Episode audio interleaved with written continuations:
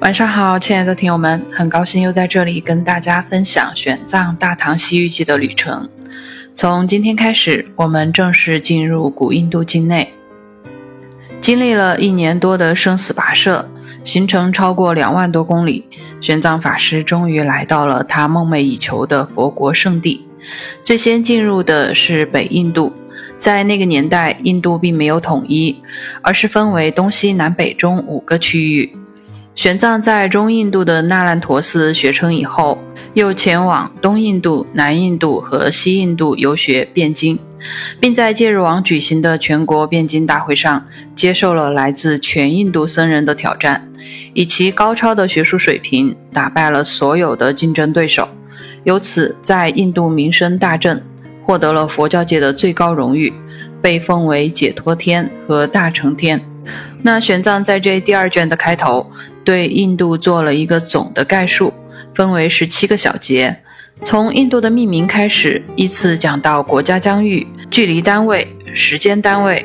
建筑、服饰、饮食、文字、教育、宗教、社会阶级、军事、法治、礼仪、习俗、税收以及物产。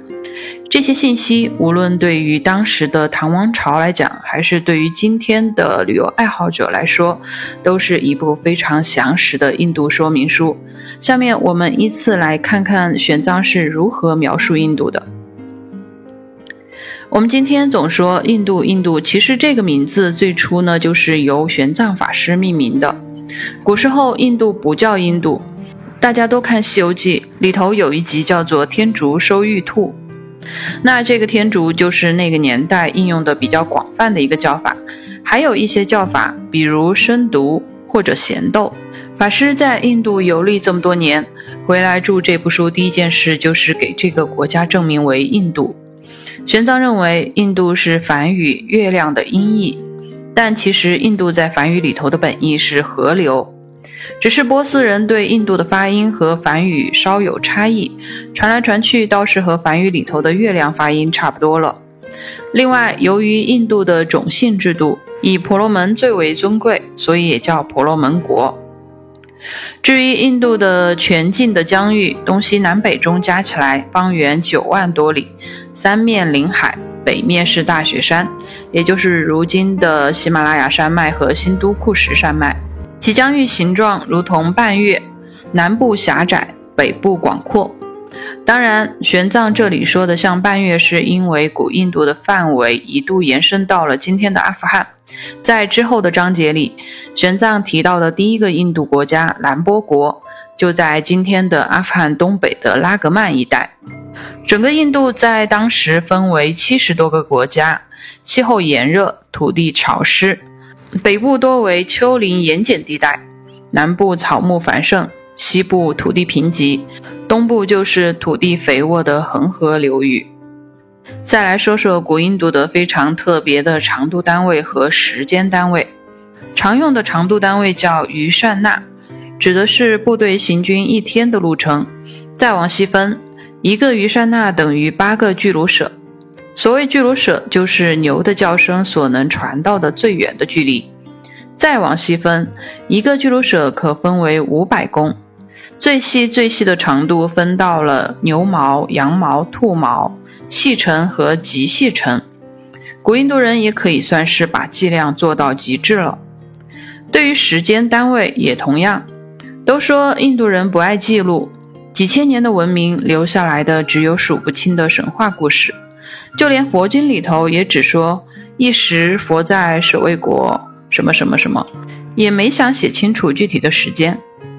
若不是玄奘法师这部行记以及近代英国对印度的殖民，可能我们还以为印度的历史是没有印度。但就这么一个连历史都不爱记的民族，却对时间单位分割的尤其细致。我们今天常说的刹那、须臾、弹指、瞬间这些词汇，都来自于印度的时间计量单位。脑子里产生一个念头所需要的时间为一刹那。据古代印度梵典《僧祇律》记载，一刹那者为一念，二十念为一瞬，二十瞬为一弹指，二十弹指为一罗玉，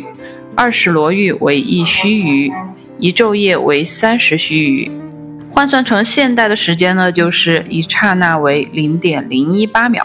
一瞬间为零点三六秒，一弹指为七点二秒，一须臾为四十八分钟。更有趣的是，印度人不仅把时间划分到了无限小，更把计数扩张到了无限大。我们现在所说的一个成语叫“不可思议”，它最早其实是一个计数单位。指的是十的六十四次方，如此极度宏观和极度微观的单位概念，不记历史却热衷于神话，不在意世俗却喜欢思索宇宙。印度人的脑回路也算得上是清奇了。好，今天就给大家分享到这里，明天继续八卦古印度其他维度的概况。喜欢请点击订阅，拜拜。